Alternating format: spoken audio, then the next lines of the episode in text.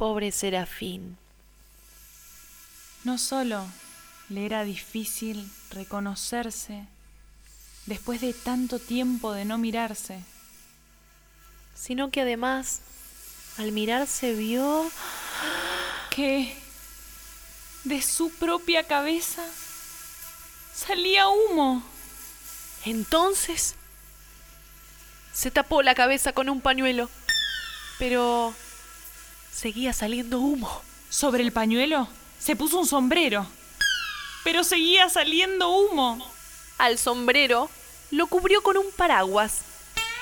Pero, de todos modos, seguía saliendo humo.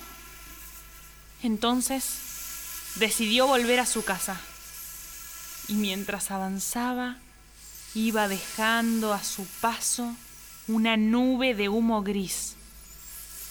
Cuando estaba por entrar, cambió de idea. Decidió visitar a la vecina.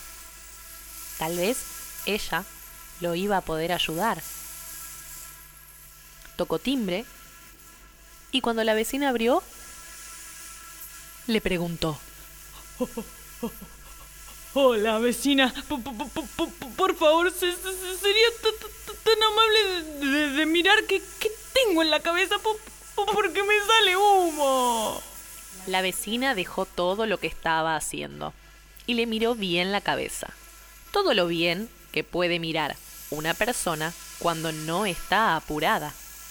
Y después de un rato, dijo, Serafín, usted tiene en la cabeza una sartén lista para hacer un par de huevos fritos.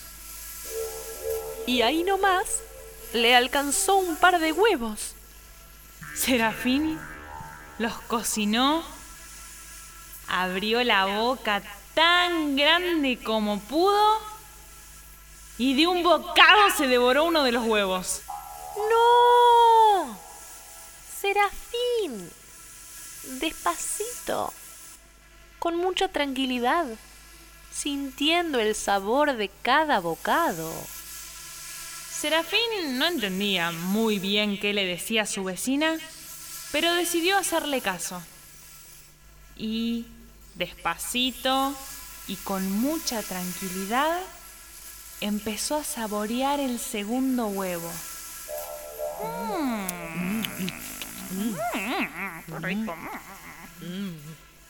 Y así, Serafín se comió el otro huevo.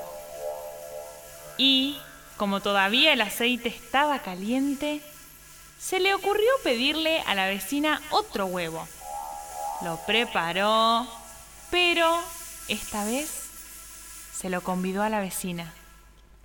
En ese momento dejó de salir humo de la cabeza de Serafín. Ahora, de la cabeza y del corazón de Serafín salían corazoncitos, palabras, miradas, flores de amor que revoloteaban como mariposas y llenaban todo el espacio y el corazón y la cabeza de su vecina.